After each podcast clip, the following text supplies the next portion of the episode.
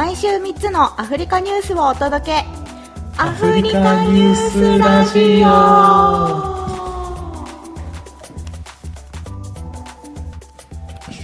今週の3つ目のニュース。ニュース。3つ目のニュースはリハビリも兼ねてちょっとゆるゆるなやつ選んでみました。いつもない感じであの音楽業界の話ですね。えーとタンザニアのことなんですけどまたタンザニアが生んだキングオブポップダイヤモンドの成功の要因というニュースです2020年6月、ダイヤモンドプラチナムは、サハラ以南のアフリカの歌手として初めて YouTube チャンネルで10億回の再生回数を記録しました。2011年のチャンネル開発、開発じゃない、開設以来、現在 YouTube チャンネルの総再生回数は20億回に達しています。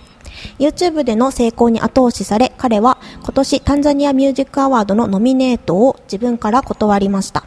この決定は国内での賞の受賞よりも国際的なアーティストとして世界で競争したいという彼の意思が反映されたものです。昨年5月、彼はまたもや東アフリカと中央アフリカの多くのミュージシャンが羨ましがるであろうキャリアのマイルストーンを打ち立てました。彼の発表した楽曲のうち12曲がそれぞれ5000万回の以上の再生回数を記録しました。えー2ヶ月前、コンゴの巨匠コフィー・オロミデをフィーチャーした彼の曲「ワーが YouTube での1億回の再生回数を超えました。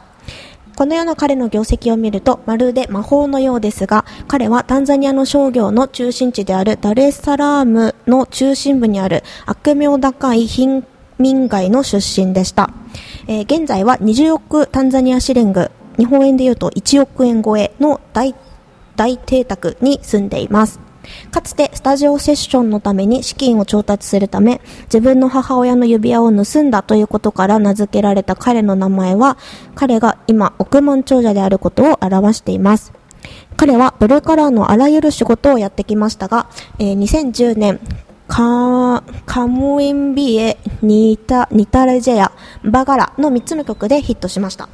YouTube では100万回視聴されるごとに約3000ドルの収益が上がります。昨年のワサフィ FM、えっ、と、ワサフィ FM っていうのは彼が自分で作った会社がやっているラジオ局です。の、えーラジオインタビューで、ダイヤモンドは純資産が510万ドル、えっ、と、12億シリングぐらいと、えー推定されました。彼のチャンチャンネルの視聴者層を見ると過去12ヶ月間ケニアからの再生回数がなんと最も多く1億3600万回以上の再生回数を記録していました。タンザニアはそれに次ぎ8550万人、えーアメリカからが2930万人。フランスが2340万人を記録しました。という記事です。知ってる？この人。すいません。知らなかったです？すいません。喋り出そうと思ったらめちゃくちゃミスだ。大変失礼いたしました。いいえいえお帰りなさいや、なんかこのダイヤモンドさんの話、ジャクソンさんからすごい何回か聞いたことがあるようなないような気がする。あ本当そうだったっけ？初めて話した気がしてた初めていや言ったかもしれんね。今までも言ったかもしれないそう。あの何びっくりしたのがあのこの人が東アフリカでめっちゃ有名人ってことは知ってたんだけどあの、まあ、YouTube チャンネル見るとアフリカサハラ以南のアフリカ全部含めても、南アフリカとかナイジェリアとかあるじゃんそこの人たちよりも群を抜いて、あの人気なんだっていうのにびっくりして東だけじゃなかったんだっていう驚きがあったうーん。いや、聞いたことない。そうしかもさこの最後の方のさ言ってたけどその再生回数がタンザニアよりもケニアからが多くってでその次タンザニアでアメリカ、フランスってええー、と思ってさそんなところから出張されてんだと思っていや、確かにこれ、ウーバーとかボルト乗ってる時に実は聞いてる説あるな。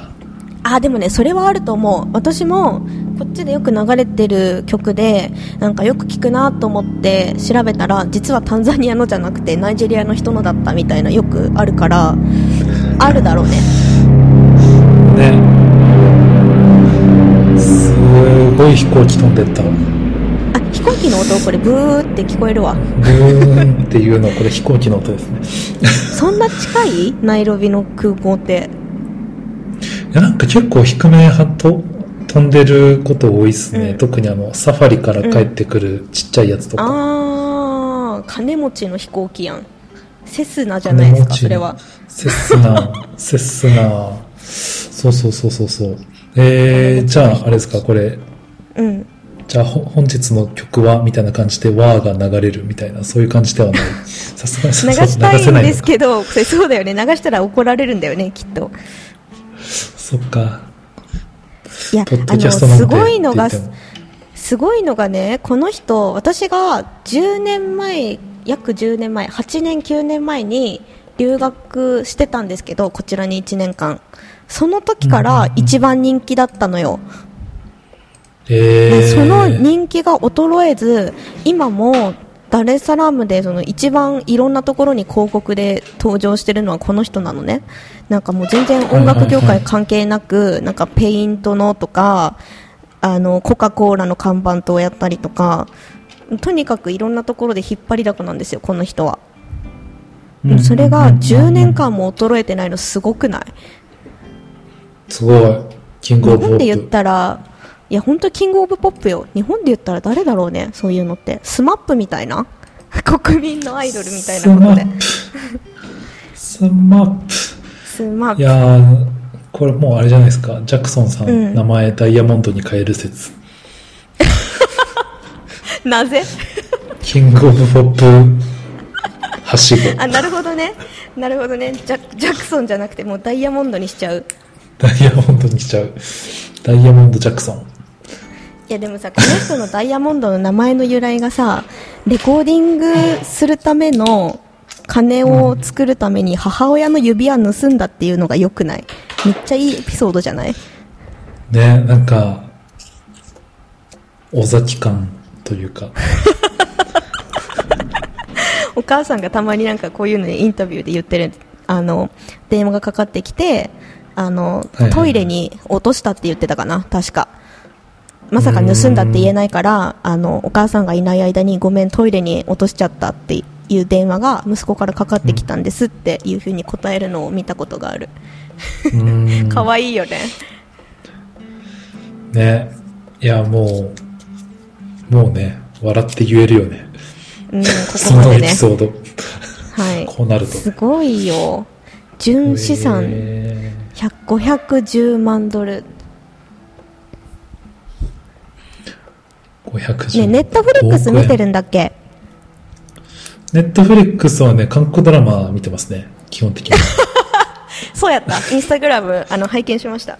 大体ずっと韓国ドラマの話してるよね。最近。何？韓国ドラマの何にハマってるの？あ、いや、でもね、あの、普通にあの、うん。よくある不時着、愛の不時着とか、イテウォンクラスとか、2020年にすげえ流行ったやつを、まあ我々はもう見てたんですけど、うん。あの、ちょっと日本から、うん。日本からこっち遊び来たワーカホリックな友達が、うん。